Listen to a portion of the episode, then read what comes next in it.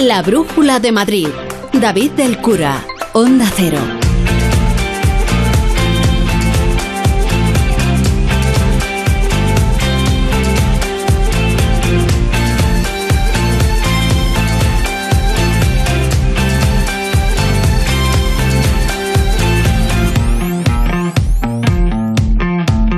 Son las 7 y 6 minutos. Muy buenas tardes. Es lunes, es 16 de mayo. Es festivo en Madrid.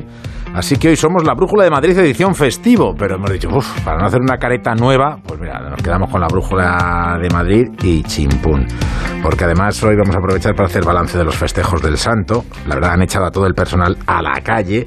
La pradera ha estado a reventar, los conciertos de Matadero también, en la Plaza Mayor. Bueno, no, no cabía prácticamente nadie. Ayer cuando apareció por allí Chanel, procedente de Italia, tuvieron que bloquear los accesos. No cabía más gente en la Plaza Mayor. Y en cuanto a la seguridad, pues sin grandes complicaciones. Era una de las obsesiones de todas las administraciones, del ayuntamiento, de la comunidad y sobre todo de la delegación del gobierno. Y la cosa no ha ido mal, así que cada uno cuenta la feria según le va, pero que a casi todo les ha ido bien. Pues muy bien, muy bien. Ha venido muchísima gente. Como nunca de, gente, muy cansados estamos todos. Y bueno, bien. El doble de, de- de gente, porque estaba todo el parque lleno, lleno de gente. Bueno, horroroso de todo el, el verde, toda la Pero horroroso de bien, horroroso de bien. Están los responsables de los puestos, de las escopetas y de las rosquillas encantados. Y ya con, claro, con ese polvo, con ese polvo que se levantaba, están las gargantas un tanto afectadas. Ahora enseguida vamos a hacer balance con el alcalde que ha estado en el Más de Uno Madrid, con Pepa G. Además nos vamos a pasar por el Ateneo y vamos a adentrarnos en los misterios de la judicatura con una novela de esas que enganchan, pero enganchan tanto que te pones a leerla y dices, ¡ay! que ya se me ha terminado. Bueno, vamos a charlar con su autor y como los lunes solemos hablar de medio ambiente, hoy quédense con un concepto, bioeconomía forestal, que básicamente se reduce al aprovechamiento de los bosques, que es lo que viene haciendo el ser humano mm, desde tiempo inmemorial, pero que últimamente nos estamos abandonando. ESCP, la escuela de negocios más internacional con seis campus propios en Europa y tres sedes en Madrid, te ofrece la información del tráfico. Con Alba Aritz, buenas tardes de GT. Buenas tardes. En estos momentos estamos muy pendientes de un accidente que complica la entrada a la capital madrileña por la 1 a la altura del Molar y que está generando ahora mismo 5 kilómetros de retenciones. Además, también circulación lenta de entrada por la A3 en Rivas y en Arganda del Rey, por la 5 en Navalcarnero y por la A6 en el Plantío. Por eso mismo les pedimos que estén muy atentos y, por supuesto, y como siempre, que respeten la distancia de seguridad. ESCP Business School es la escuela de negocios más internacional con seis campus en Europa y tres sedes en Madrid. Pero, ¿sabes cómo se pronuncia ESCP en cada uno de ellos? ESCP. ESCP. ESCP. ESCP. ESCP, la escuela de negocios más internacional. ESCP. It all starts here. Más información en somosescp.com.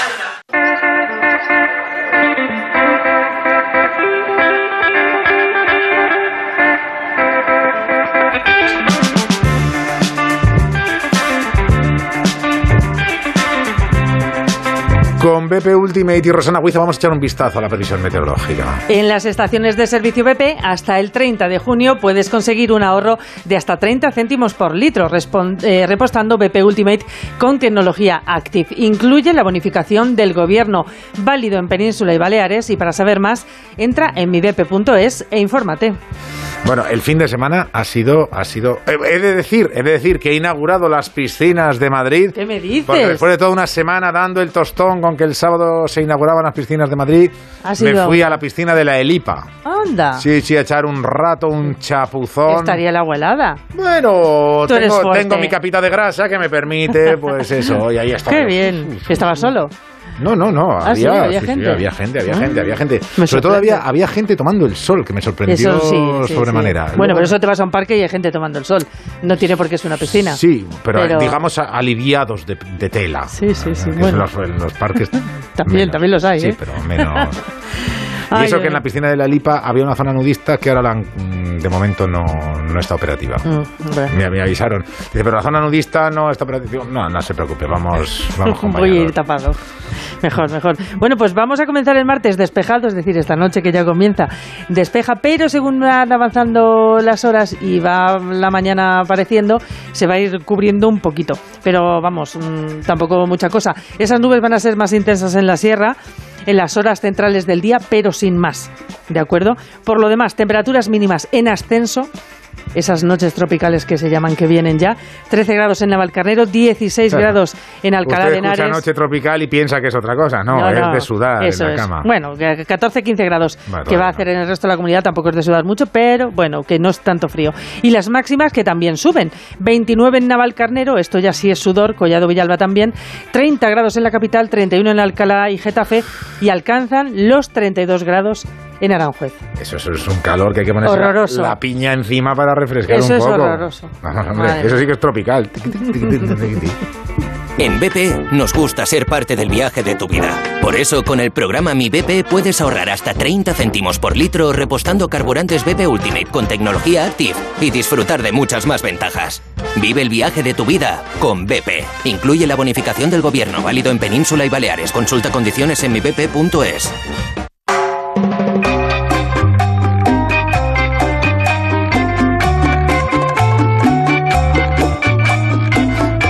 dicho lo de la piña encima y me he acordado de Carmen Miranda, esa grande de la música, pero creo que hoy no es protagonista de nuestro concurso. No, no, no, es otra grande, más grande todavía. Sí, cabe. Sí cabe. Tienen que seguirnos en el Twitter del programa, es imprescindible, arroba brújula-madrid. No haber ganado otro premio y ser el primero en acertar. Quien lo haga, entra en el sorteo de un pack rock con ñ que consta de camiseta ñ y CD Fantasy.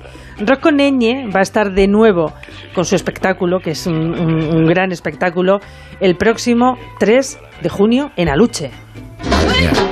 Y por eso vamos a regalar estas cositas. Yo llevo el peligro de tu amor en mis ojos. Me encanta esta canción. O sea, no lo puedo remediar. Siempre que hablo de Lola Flores, tiene que sonar. Es que me encanta, me encanta. Bueno, pues tal día como hoy, el 16 de mayo de 1995, fallecía en Alcobendas la gran Lola Flores, cantante, bailadora y actriz conocida como la faraona. Fíjate, David, como actriz interpretó más de 35 películas y grabó cientos de canciones que han quedado en el recuerdo de todos. Fue una de las primeras mujeres en España, eh, en la posguerra, en hablar libremente de temas considerados tabú, como por ejemplo la violencia de género o las relaciones extramatrimoniales o incluso la prostitución. que se ha acostado usted con 80 tíos. O sea que ahora debe estar llorando por la familia. has leído muy mal, corazón. No, no, sí, sí, sí. Uh, Uy, ha tenido un montón de amores. No, corazón mío, ha leído muy mal. Sí, sí, he leído... Ha leído muy mal, sí, déjame que le explique esto. Con Gary Cooper no tuve nada que ver. Con el señor Onassi no tuve nada que ver. Con el señor Chevalier que me queda no tuve nada que ver. Solamente tuve dos rosecillos de pocos días con Ricardo Montalbán y todavía me, fal- me falta Carlos Tonto. O sea que de 10 capítulos solamente hay dos hombres con los que tuve que ver. Pero son 40 años de mi vida. A lo mejor a usted le hubiese encantado hacer esa vida, pero no ha podido porque no era Lola Flores. Que quiere que me coma el tigre, que me coma el tigre. Técnicamente era un zasca de otra Total, época. totalmente, sí. Ya te hubiera gustado a ti, mm, Morena, en fin. Se convirtió en un símbolo en la España del siglo XX. Lola vino a Madrid junto a su familia en busca del éxito a principios de los años 40. Telonera de la compañía de canciones y bailes españoles de Maripaz en el Teatro Fontalba, allí en- aquí en Madrid. Allí cantaba El Lerele. Por eso su, su casa se llamó así, que supuso un éxito y le permitió encabezar el reparto y a partir de ahí comenzó una vida llena de éxito. Pienso si una peseta diera cada español. Pero no a mí, a donde tienen que darla. Quizás salía de la deuda. Y, y después yo, no sé, me iría al estadio con todo lo que han dado esa, pes- esa peseta o esas 100 pesetas para, para, para tomarme una copa con ellos y llorar de alegría. Yo hubiera puesto la peseta. Vamos. Hombre, qué grande, no se puede ser más grande. Y hasta 100. Hombre, pues claro. Madre de una saga de artistas, Lola Flores fue diagnosticada en 1972 con un cáncer de mama. Se sometió a quimioterapia, pero se negó a operarse un pecho para erradicarlo. Finalmente falleció a causa de este cáncer en el Lerele, su casa de la Moraleja. Sus restos descansan en el cementerio de la Almudena. Vamos con la pregunta. Lola Flores nos ha dejado momentos que- que- y frases que han quedado para siempre en nuestro recuerdo. Si me queréis irse, por ejemplo, en la boda de su hija, eh, que hemos escuchado de la peseta. Y hay otro momento en el programa de televisión Esta Noche Fiesta de José María Íñigo, en 1977, en el que la faraona pierde un objeto en mitad de la actuación y ella lo reclama en directo. ¿De qué objeto se trata?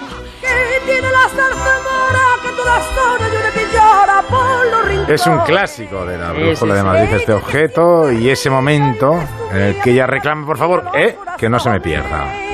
De un querer hizo la prueba y un cariño conoció que la trae y que la lleva por la calle del dolor. Los flamencos del colmao la vigila no deshora porque están empestillados en saber del que es desgraciado que empujar la zarzamora. La Brújula de Madrid. David del Cura. Onda Cero Madrid. 98.0 FM. El envío de Burfaxes ahora es mucho más cómodo, rápido y económico con notificados.com. Con notificados.com envíe Burfaxes a través de Internet cómodamente desde su ordenador, con la máxima seguridad y validez legal, 10 años de plazo para acuse de recibo y testimonio notarial de certificación de contenido. Notificados.com. Burfax online postal y electrónico. Mercaoficina tiene soluciones para tiempos difíciles. Alquile cuanto precise y por el tiempo necesario. Retapice y reacondicione su sillería dándole una nueva vida. Ah, y si quiere mobiliario nuevo, cuente con Mercaoficina. Tendrá los mejores precios y la mejor respuesta a nivel nacional. Consulte nuestra web. Mercaoficina. Aciertos y ahorro. ¿Quieres vender tu coche? Busca, compara y si alguien te paga más, ven a Ocasión Plus. Mejoramos cualquier tasación, mejor precio garantizado, pago en 30 minutos. Ocasión Plus. Ocasión Plus, nueve centros en Madrid. Localiza tu centro más cercano en ocasiónplus.com, abiertos sábados y domingos. Concurso de acreedores, reclamaciones contra la administración pública, suena complicado, pero en Bordeaux y Berumendi Abogados te ayudamos a encontrar la solución idónea a tus problemas cotidianos. Herencias, divorcios, negligencias médicas. Confía en Bordeaux y Berumendi Abogados. Infórmate en el 91 788 66 11 o visita su web bordeauxyberumendiabogados.com. Muebles. Renovar sus muebles es renovar su vida. Venga a conocernos y le sorprenderá todo lo que podemos hacer por usted. La más amplia variedad de muebles de calidad y diseño a un precio increíble. Muebles Adama. Ver a la calle General Ricardo 190 o entra en mueblesadama.com. Análisis, opiniones y recomendaciones con Rubén Amón. Estamos hablando de James Joyce. Se trata de una novela Las consecuencias del amor es de mis películas favoritas de siempre. En cambio, la de Berlusconi y la gran En el rock también hubo padres que ejercieron de manager. Murray Wilson, La progenitor. conclusión del capítulo que termina con una crueldad absoluta. La Cultureta Gran Reserva. Los viernes a la una y media de la madrugada y cuando quieras en la web y en la app de Onda Cero. Te mereces esta radio. Onda Cero, tu radio. Casos extraños, experiencias inquietantes. Aseguran que casi todo además procede de una habitación, la 103. Como supuestamente el fantasma que se manifiesta es el de la niña. A veces presiento o siento a las personas que ya no están y otra es lo que denominamos eh, psicometrías. El Colegio Invisible, con Lorenzo Fernández Bueno y Laura Falcó. Los jueves a la una y media de la madrugada y siempre que quieras en la web y en la app de Onda Cero. Te mereces esta radio. Onda Cero, tu radio. Onda Cero Madrid, 98.0.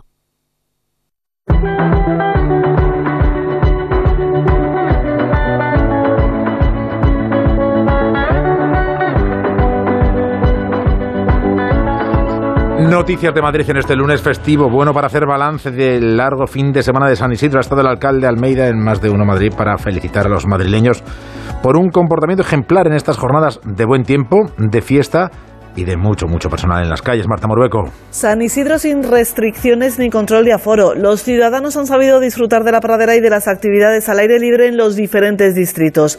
El refuerzo de 350 agentes apoyados por drones han logrado que no se produzcan importantes incidentes estos días. Sí se han incautado varias armas blancas, se han llevado a cabo identificaciones y la presencia de agentes de paisano ha sido clave para vigilar de cerca a las bandas juveniles. Destacar un detenido por un altercado en la Plaza Mayor durante el concierto ayer de Chanel y en Calabanchel dos menores arrestados por un ataque a navajazos y pedradas en un parque el viernes pasado. A pesar de todo, el alcalde en Onda Cero ha destacado la ejemplaridad de los ciudadanos. Balance muy positivo. Teníamos muchas ganas de volver a la pradera y lo hemos hecho pues con la misma ejemplaridad con que los maileños se han demostrado a lo largo de la pandemia y prácticamente sin que se haya producido ningún incidente. La Policía Municipal no ha detectado nada reseñable. Almeida también se ha referido al turismo de la capital. Se están superando con creces las cifras prepandemia. La mirada ahora está puesta en el mercado estadounidense. Somos la capital de Latinoamérica, ha dicho. El mercado asiático está un poco parado de momento, pero el verano se presenta con buenas expectativas.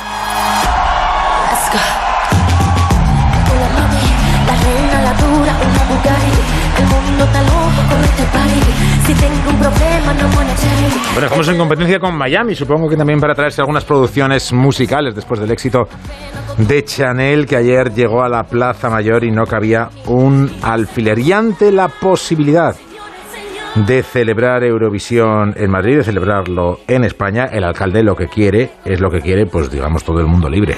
Deseo que la próxima edición se pueda celebrar en Ucrania, porque eso significará que la guerra ha acabado y que por tanto ya Ucrania será libre de la guerra de Putin y al mismo tiempo espero desde luego que Ucrania pueda entrar en la Unión Europea. Por eso digo que nosotros encantados, pero que mi deseo, y lo digo como alcalde de Madrid, es que Ucrania pueda albergar la próxima sede de Eurovisión. Y sobre la llegada del rey emérito, que parece que el sábado 21 llegará a España, no sabemos si comparada en Madrid y luego camino de San Xenxo, pedía al alcalde un rasero a la altura de la historia y de las circunstancias. Si empezamos a analizar los comportamientos ejemplares de todos y cada uno de los que han tenido responsabilidades institucionales, al margen de las responsabilidades legales, entraríamos en una serie de juicios subjetivos que haría muy difícil que muchas personas pudieran estar en España. Por tanto, lo único que pido es que se aplique el mismo rasero al rey Juan Carlos, pieza clave y angular de nuestra democracia, pieza clave de la transición y la constitución de 1978. Porque ya digo, como introduzcamos el parámetro de comportamiento ejemplar en función de las personas, aquí habría muchas personas que no resistirían ese análisis.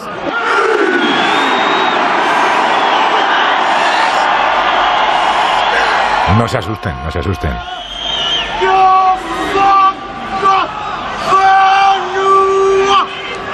Una jaca, ese, ese, ese, baile, ese cántico de los All Blacks de la selección de rugby de Nueva Zelanda antes de cada partido. Y hoy ha sonado en el Palacio Real como aperitivo al partido que va a enfrentar a la selección española de rugby con los Classic All Blacks en el Wanda Metropolitano el próximo sábado, Pachilinaza. Madrid recibe por todo lo alto a las estrellas de rugby de Nueva Zelanda, primera visita a nuestro país del equipo más famoso del mundo. Es un deporte noble, es un deporte solidario, es un deporte donde la fraternidad es requisito indispensable. La vicealcaldesa espera llenazo el sábado entre los Classic All Blacks y los Leones, la selección española apartada del Mundial por motivos burocráticos. Fernando López es su capitán. Eh, la gente siempre nos acompañó a todos lados y, y esta oportunidad va a ser va a ser la mejor, va a ser la mejor. Jugamos contra ídolos nuestros y yo creo que la gente va a estar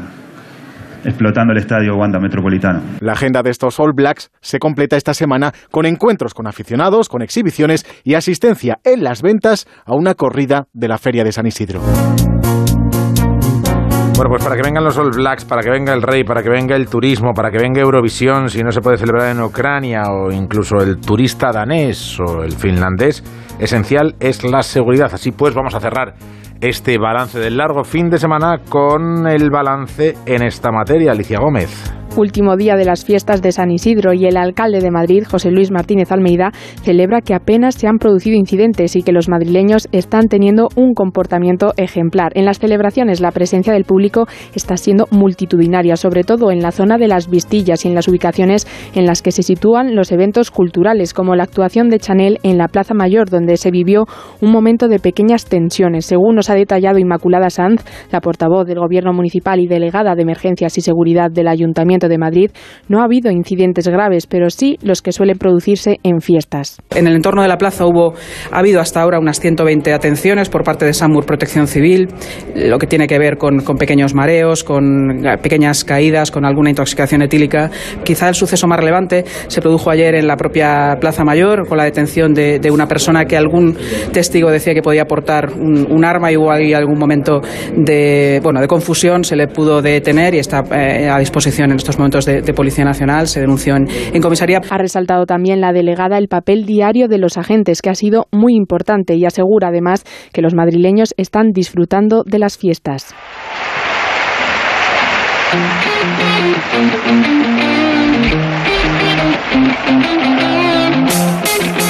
Talleres Riscal, lo mejor de Madrid en chava y pintura. 30 años de experiencia. Están concertados con los principales seguros. Tienen cuatro talleres en Madrid y uno más en Alcorcón. Talleres Riscal patrocina el deporte hoy con Alberto Fernández. ¿Cómo estás? Hola David, ¿qué tal? Muy buenas. Bueno, ¿qué tenemos por delante y qué tenemos por detrás? Bueno, ya sabes que ayer se jugó la penúltima fecha de la primera división. Salvamos al Getafe, ya se salvó Empate. empate contra el Uf. Barça a nada, porque no hicieron nada. Fue ese partido de esos como lo llaman biscotto, ¿no?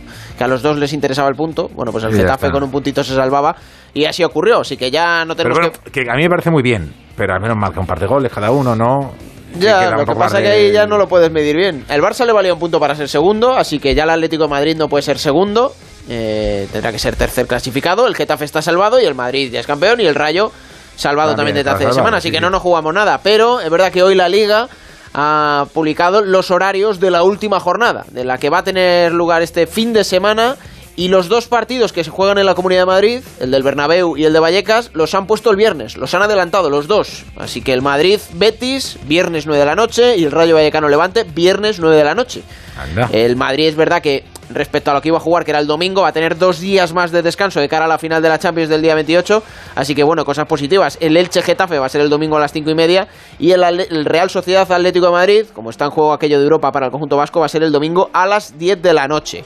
Eh, Almeida, el alcalde, Sí, ha dicho, le hemos escuchado ahora, también ha dicho que va a intentar estar en París con el Madrid en la final de la Champions y que quiere que gane el Madrid. Así que bueno, el alcalde estará allí apoyando y es semana David de Final Four de Euroliga, de baloncesto en Belgrado. El Real Madrid en esas semifinales va a jugar contra el Barça. Allí tendremos a nuestro David Camps en Serbia. Así que Eh. semana de... Está de viaje, ahora ha cogido Sí, la sí. blasa, va en autobús ¿eh? hasta, hasta allí. O, o en burra, ¿no? Como se suele decir. Bueno, los amantes del baloncesto es buena semana esta, la de la Final Four. Bueno, pues lo contaremos, lo contaremos. Nuestro Camps también lo- nos lo chivará de vez en cuando. Sí, ¿Cómo está? sí, ¿Cómo- sí. ¿Cuándo empieza entonces la Final El Four? jueves, el jueves juega el Real Madrid contra el Barça. Pues igual ya lo escucho por la radio. Venga, gracias. Un abrazo. Chao, hasta luego. Chao.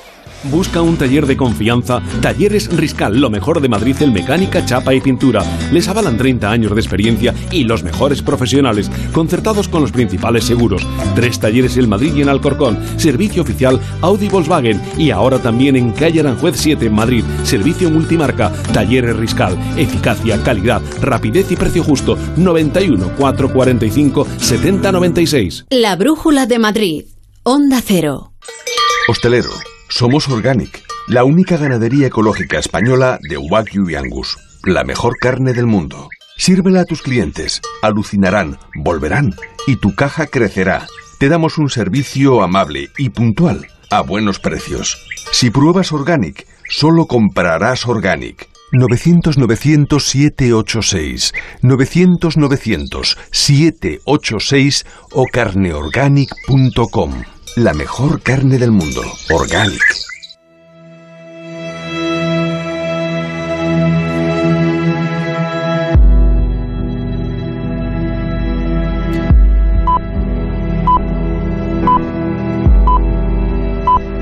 Todo lo aquí relatado es pura ficción. Como suele decirse, cualquier parecido con la realidad es pura coincidencia. A este respecto, debo hacer referencia al juez que protagoniza una de las dos historias para añadir en honor a la verdad, y si se me permite la broma, pensando en los años de abogacía que aún tengo por delante, que la mayor parte de nuestros juzgados y tribunales está en manos de excelentes jueces y que, en mi humilde opinión, los buenos jueces son, junto con los buenos médicos, los profesionales más importantes y valiosos con que cuenta actualmente nuestra sociedad. Este aviso mm, lo deja escrito en el prólogo Francisco Roldán Santías, en el prólogo de su novela El juez y la trenza. Francisco, muy buenas tardes. Hola, buenas tardes, David. Eh, esto, esto, es por si acaso, ¿no? Nos lanzamos a identificar jueces estrellas y otros que lo fueron. Sí, para evitar suspicacias y ya puede escribir tranquilo. Porque en, el sector de la abogacía y la judicatura sois especialmente sensibles con estas cosas. Seguro que os has dado a leer algún colega y ha dicho, oye, aquí canta demasiado, que es o que puede ser. Bueno, la verdad es que algún comentario se me ha hecho, ¿no? Sobre la posible relación entre el protagonista de la novela y algún juez conocido y demás.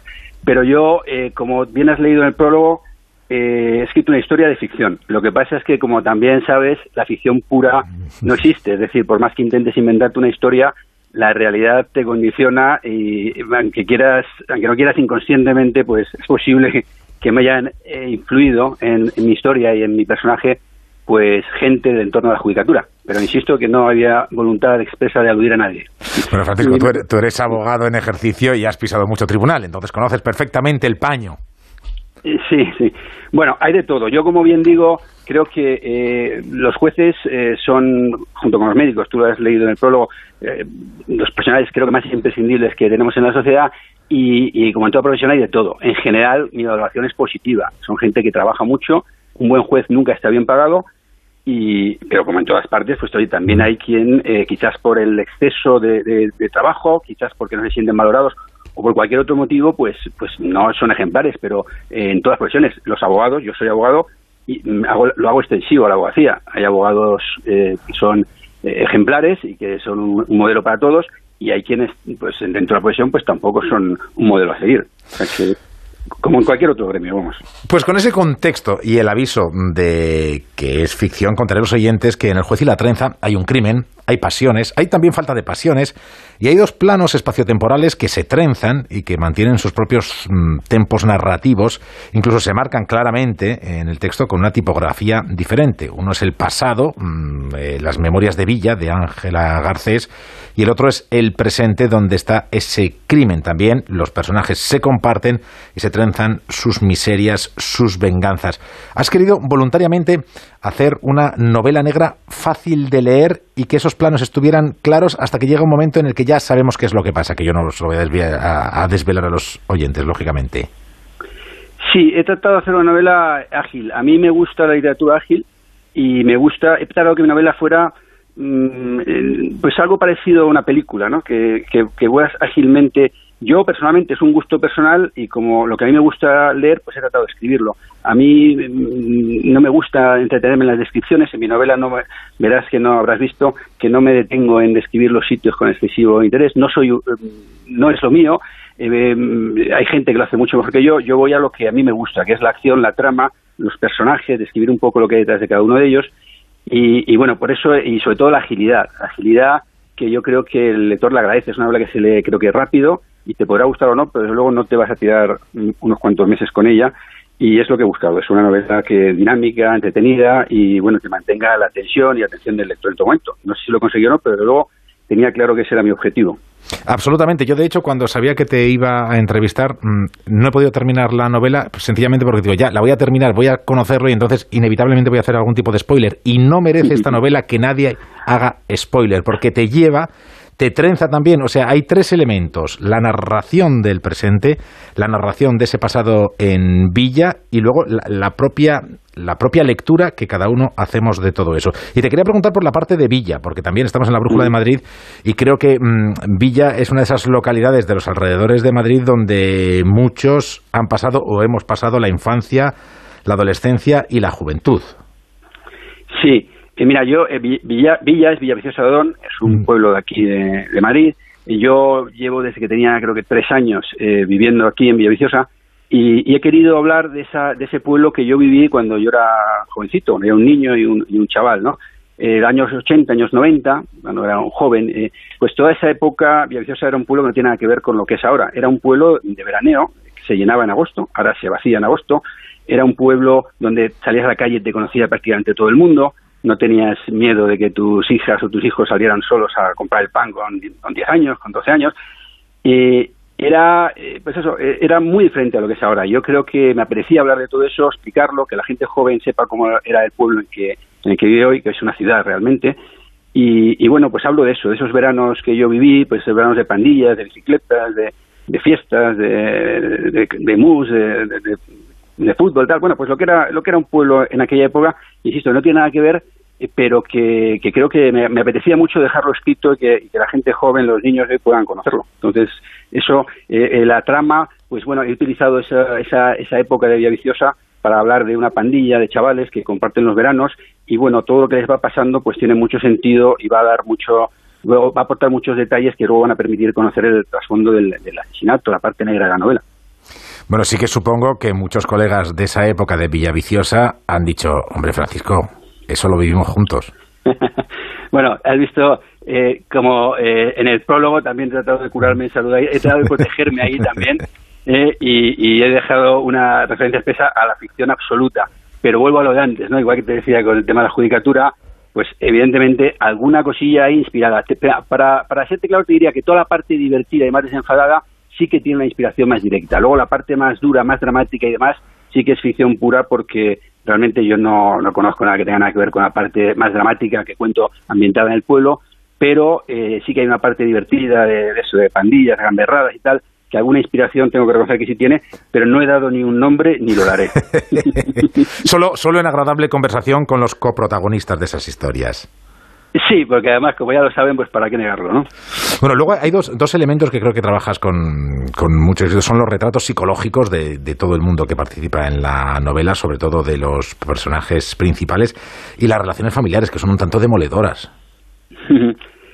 Sí, sí, hay una parte que, que sí que he querido... O sea, yo eh, creo que la, las relaciones, eh, o sea, las situaciones, las vivencias que tienes de pequeño, de joven, etcétera, eh, te marcan, te marcan muchas veces y además creo que hay una cierta crueldad muchas veces eh, cuando somos pequeños, cuando somos jóvenes y que eso tiene luego mucha trascendencia y, y, he querido hablar un poco de eso, ¿no? Cómo, cómo tus, tus eh, problemas, tus traumas, tus situaciones familiares, los rencores, esas cosas que se quedan dentro y que no sueltas, pues al final pueden tener eh, su huella, ¿no? Y entonces de eso es lo que he tratado de hablar y es verdad que, como dices, esas relaciones familiares son, eh, en este caso, son duras, son eh, bueno, tiene una cierta crudeza, ¿no? Que permite luego entender, pues, las reacciones, ¿no? Que van a, a, producirse y que van a dar lugar a muchos de los hechos que se relatan en la novela.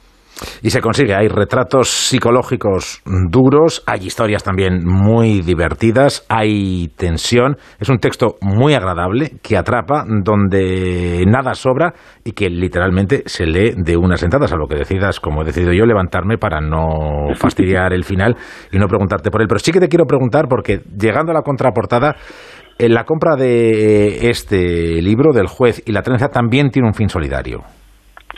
Sí, Mira, yo tengo un sobrino que se llama Nico, que va a cumplir ahora precisamente seis años, que eh, tiene una enfermedad que en siglas se llama INAD, que es el, la distrofia neuroaxonal infantil. Es una enfermedad infantil rara, muy cruel y a día de hoy incurable. Es una enfermedad que, que, pues, que maltrata al niño, lo coge, lo, lo atrapa con, cuando empieza a gatear y le va privando de todas sus facultades, de su movilidad, eh, y esto es como una especie de lenta tortura y, como digo, no tiene cura. Entonces, a día de hoy. Entonces nosotros, mi familia, sobre todo sus padres, todos los que estamos a su alrededor, pues hemos decidido volcarnos en, en, en, ayudar a Nico, pero no solo en ayudar a Nico para que no le falte de nada y tenga la mejor calidad de vida, sino también ayudarle luchando contra su enfermedad. Entonces hemos constituido una sociedad, una asociación, perdón, aquí aquí en, en España, que lo que hace es recaudar fondos para mandárselos a la, a la Fundación Americana, la única que se dedica a investigar pues una cura, un tratamiento contra esta enfermedad.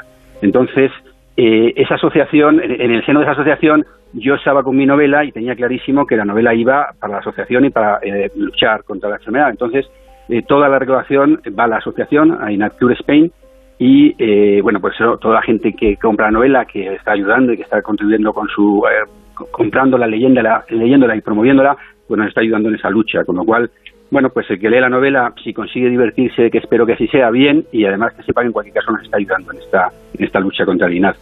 Diré que es la asociación Inadcure Spain y que quien quiera saber más se puede pasar por su página web inadcure.org para saber en qué consiste la enfermedad y el trabajo que desarrolláis.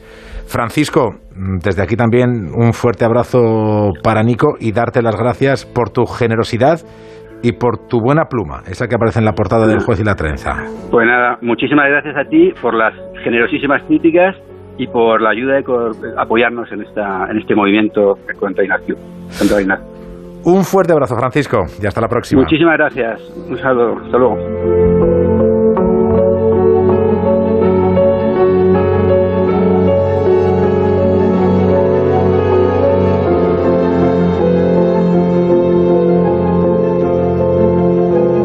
20 minutos llegamos a las 8 y nos vamos a asomar al Ateneo de Madrid, porque después de un montón de años han decidido hacer justicia. La Brújula de Madrid, David del Cura. Y tuvo que pedir dinero para la expedición. A Isabel la católica. ¿Cómo lo sabes, Álvaro? Porque estaba allí cuando se lo pidió. Pero qué imaginación. Yo también estaba, profe. Y ya... Cientos de familias ya visitan Puy de Fou. Compra tus entradas en puidefu.com. Ana, qué mala casualidad encontrarnos precisamente en un hospital. Hola Juan, pues sí, sí es mala coincidencia. Es por mi marido que se resbaló en la bañera y se ha dado un golpe muy fuerte en la rodilla. Vaya por Dios, nosotros ese problema ya no lo tenemos. Hace tiempo llamamos a Duchamanía y cambiamos la bañera por un plato de ducha. Hazme caso, llama a Duchamanía y evitarás este tipo de accidentes. En Madrid, Paseo del Molino 6, 91 468 4907 y duchamanía.es.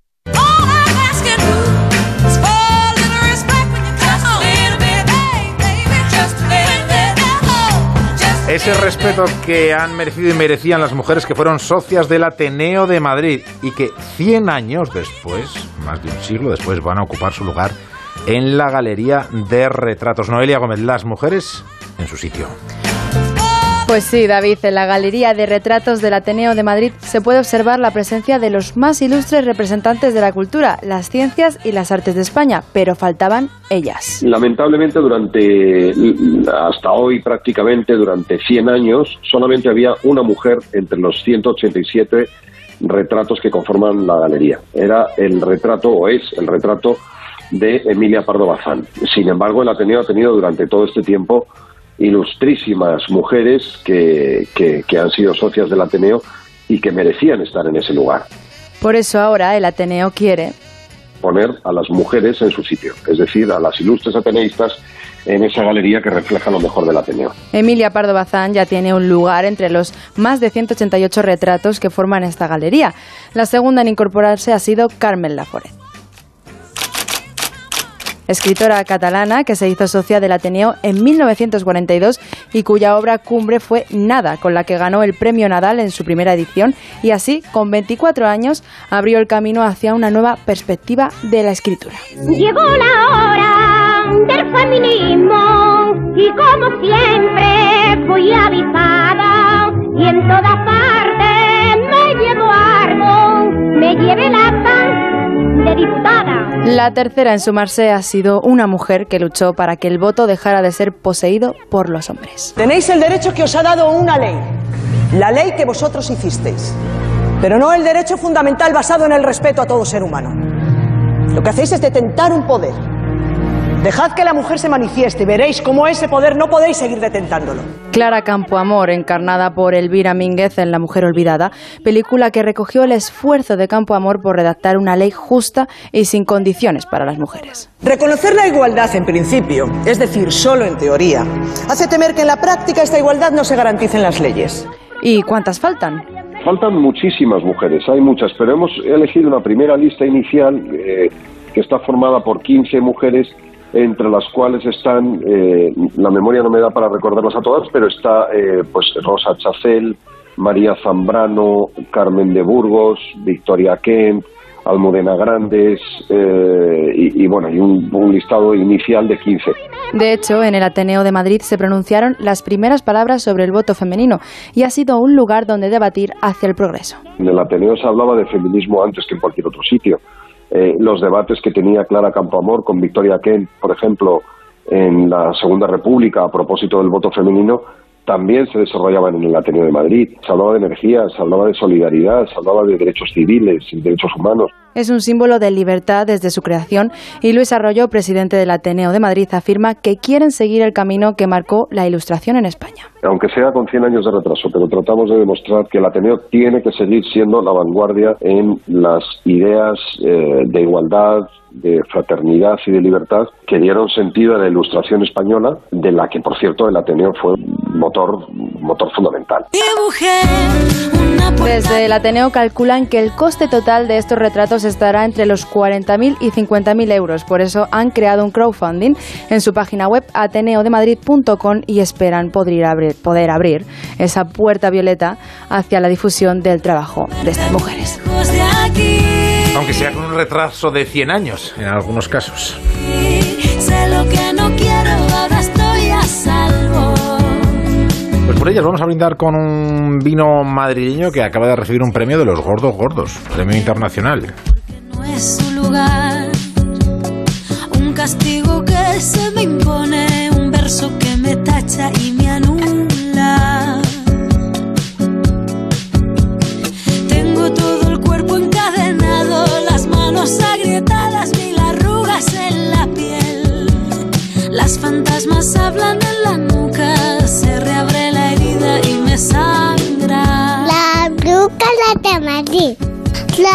La brújula de Madrid.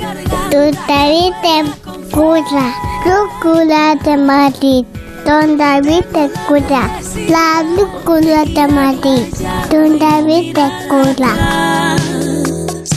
Así que dibujé una puerta violeta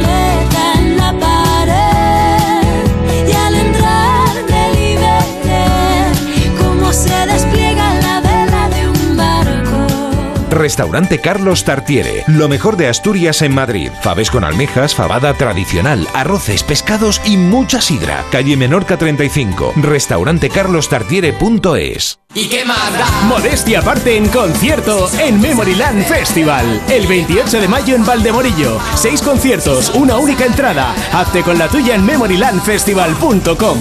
Colabora Cerveza el Águila.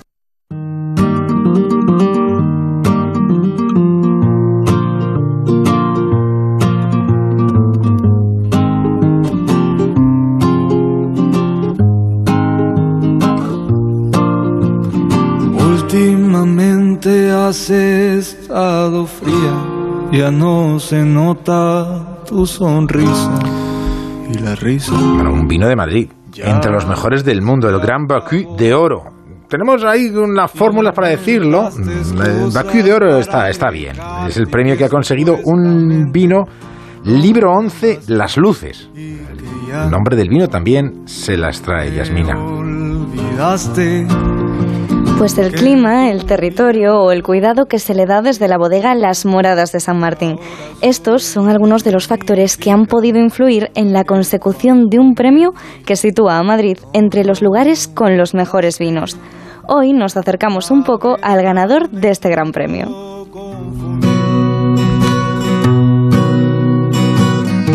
Las Luces 2011 es un vino muy especial porque es un vino que ya está entrado en edad, tiene 11 años y está muy vivo, pero vas a ver sobre todo en nariz una paleta de aromas, muchísima complejidad y muy disfrutable. Sobre todo como trabajamos de forma muy natural, los vinos son sabrosos, saben a la uva, al terreno y, y es un vino muy, muy auténtico. Una serie de características que han hecho que la crítica especializada lo sitúe en lo más alto. Pero, ¿qué diferencia este vino de otros? ¿Qué tiene de especial? Mucho mimo, mucho cuidado, pero también mucha autenticidad. No tiramos de mil procesos que hoy en día hay mucha química que te pueden acelerar el, el- el proceso, sino que el tiempo vaya haciendo su trabajo, ¿no?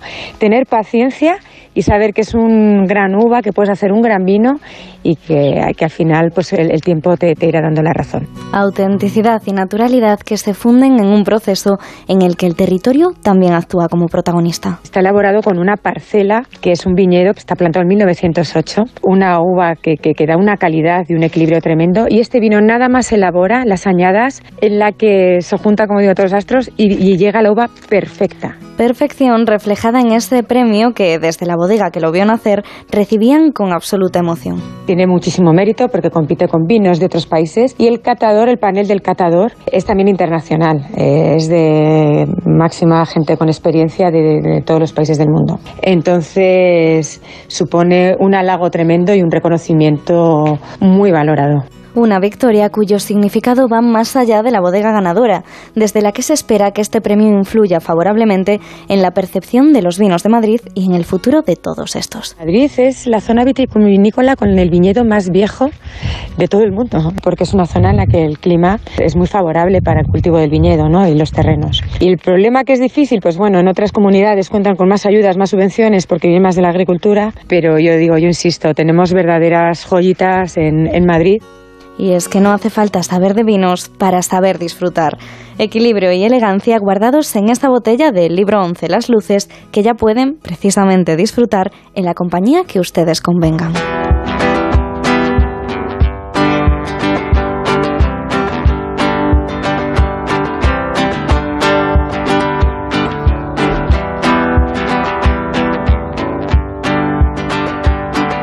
La Brújula de Madrid.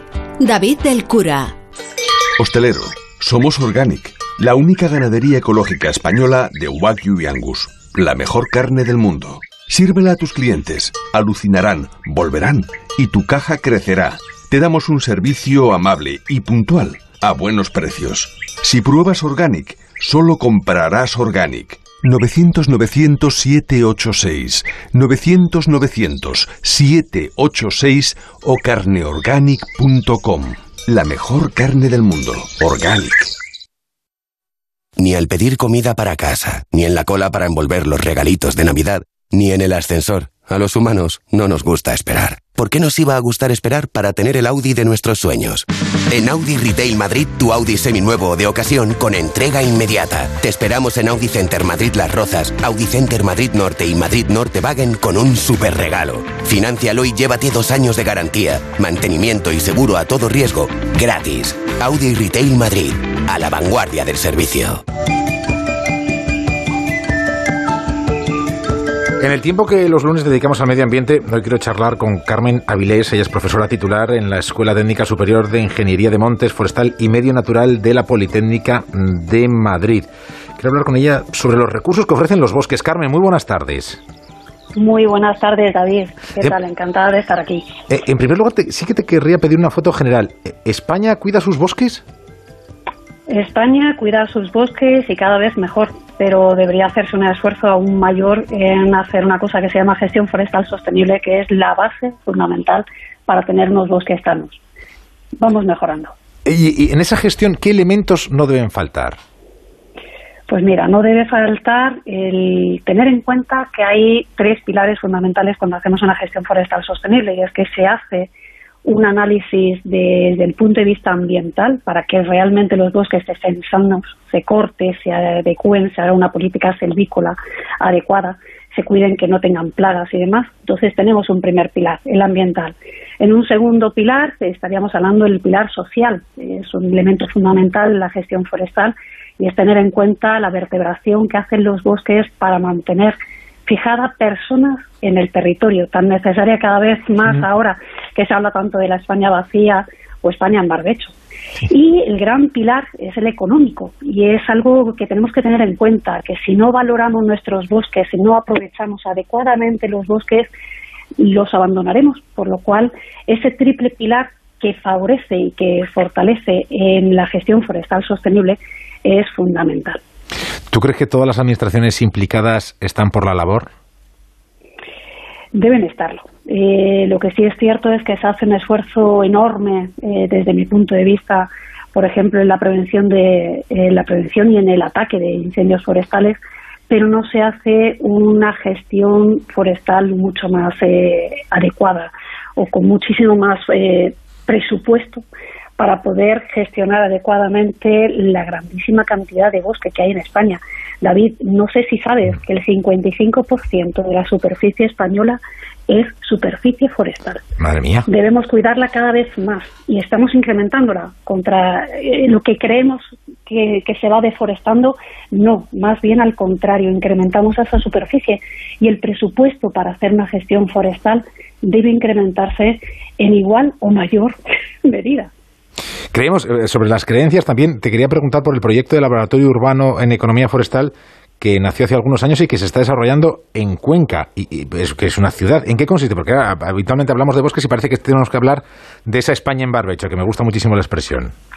Efectivamente. Mira, el Urban Forest Innovation Lab, UFIL, es un proyecto que nace precisamente para darle la vuelta a un decremento de la población de una zona urbana como es Cuenca. Eh, queríamos aprovechar un, un activo fantástico que es el pino. Y a través del pino empezar a buscar fórmulas para desarrollar económicamente la, ciudad y la región alrededor, eh, de manera que a través del emprendimiento encontráramos fórmulas novedosas para fa- favorecer ese crecimiento económico y fijar población en Cuenca. Obviamente, este Urban Forest Innovation Lab, en las tres promociones, en los tres años que llevamos con él, ha conseguido crear hasta casi 50 proyectos emprendedores de mayor y menor impacto, pero todos ellos relacionados con bioeconomía forestal. Una, una iniciativa que puede ser muy interesante a efectos de replicarla en otros lugares de, de la geografía española, incluso de fuera. Favorecemos el desarrollo a través de un activo muy concreto, el pino. Eh, que, Carmen, eso te iba a preguntar, que si se puede trasladar también a, a enclaves más pequeños, aunque tenga un planteamiento urbano el proyecto, pero a, a enclaves más pequeños que no sean una ciudad como es Cuenca. Efectivamente, lo que favorece o lo que buscamos es el desarrollo territorial a través de un elemento de capital natural. En este caso, pues nos habíamos centrado en el, en el pino, que es uno de los, bueno, de- por ejemplo, si no sabéis, Cuenca es el, el municipio con mayor superficie forestal, cuidado, de toda Europa. No Madre está mía. mal.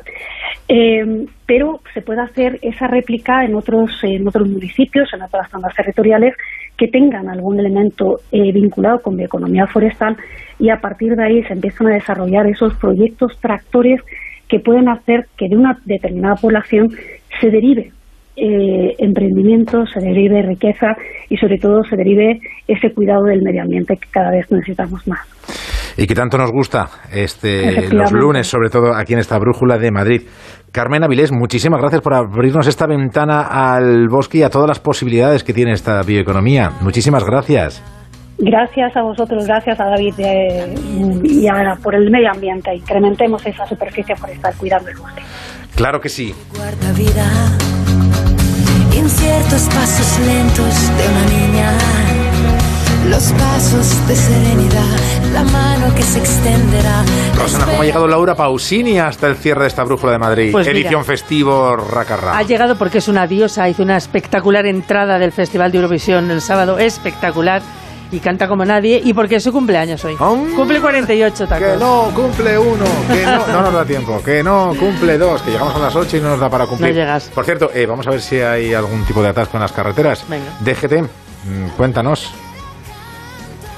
Al Alba Aritz está en la DGT, ¿no? Sí, sí, efectivamente, porque estamos conectando con la DGT. Sí, Alba Aritz, buenas tardes. Buenas tardes. Momento complicado en las entradas a la capital madrileña. Lo peor hasta ahora lo encontramos en la A6 a la altura de Majadahonda, donde un accidente complica la circulación. Además, también tráfico irregular de entrada por la 1 en varios puntos, en el Molar, en San Agustín de Guadalix y en San Sebastián de los Reyes. También en la A3 en Arganda del Rey y en Rivas. Y por último en la 5 en Navalcarnero. Por eso mismo les pedimos que estén muy atentos y por supuesto y como siempre que respeten la distancia de seguridad. Gente que sonreirá, son de mi calle.